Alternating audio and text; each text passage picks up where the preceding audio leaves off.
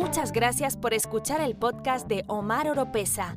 No se olviden de seguir a Omar Oropesa en las redes sociales, escuchar su música en las plataformas digitales y ver sus videos en YouTube.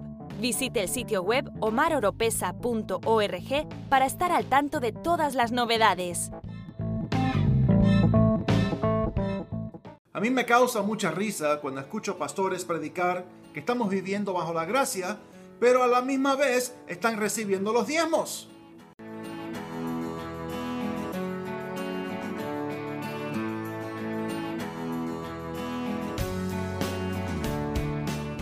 ¿Cuándo es que se inicia el mandato del diezmo? El tercer libro de la Biblia, en el Antiguo Testamento, se titula Levítico, el libro de las leyes. Son cientos y cientos y cientos de mandatos que tenían que seguir. No se le permitía al judío comer puerco, chancho. No podían comer pescado que no tuviera escamas. No se les permitía comer camarones, langostas. Si la mujer judía estaba con el flujo de sangre, tenía que vivir fuera de la casa. La ropa tenía que ser 100% del mismo material. Si pecabas, tenías que ir al templo y hacer un sacrificio. Y el 10% de lo que ganabas era del Señor. Esos son varios ejemplos de leyes que habían en el tiempo de la ley. Hasta el momento que Jesús murió en la cruz, todos los judíos seguían la ley. Muere Jesús en la cruz por nuestros pecados y el velo que separaba el lugar santo del lugar santísimo se rajó.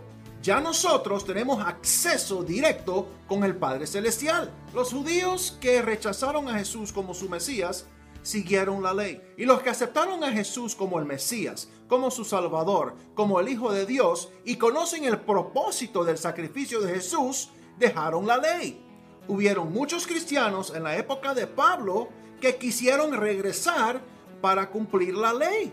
Y Pablo les dice, hey, ¿por qué están retrocediendo? Ustedes conocen la verdad. Si quieren seguir la ley, por la ley van a ser juzgados. Vivir bajo la gracia, todo se hace de corazón. En ninguna parte del Nuevo Testamento, después que murió Jesús, se menciona el diezmo. La palabra que se menciona es ofrenda, el ofrendar, el dar. Bajo la gracia, Dios no quiere ponerte dentro de un marco. Dios quiere que actúes de acuerdo a tu corazón, a tu amor por Él. Dios quiere que ofrendes de acuerdo a cómo seas prosperado. Ya Dios no te está dando un límite. Y así mismo lo dice Pablo en el Nuevo Testamento.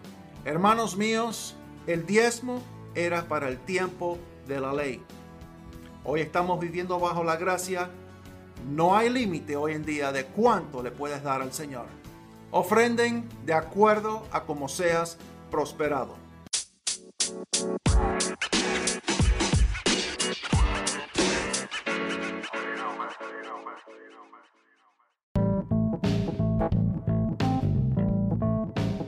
Si le gusta este podcast, usted nos puede apoyar compartiéndolo y a través de donaciones presionando el link en la descripción. Será de mucha bendición.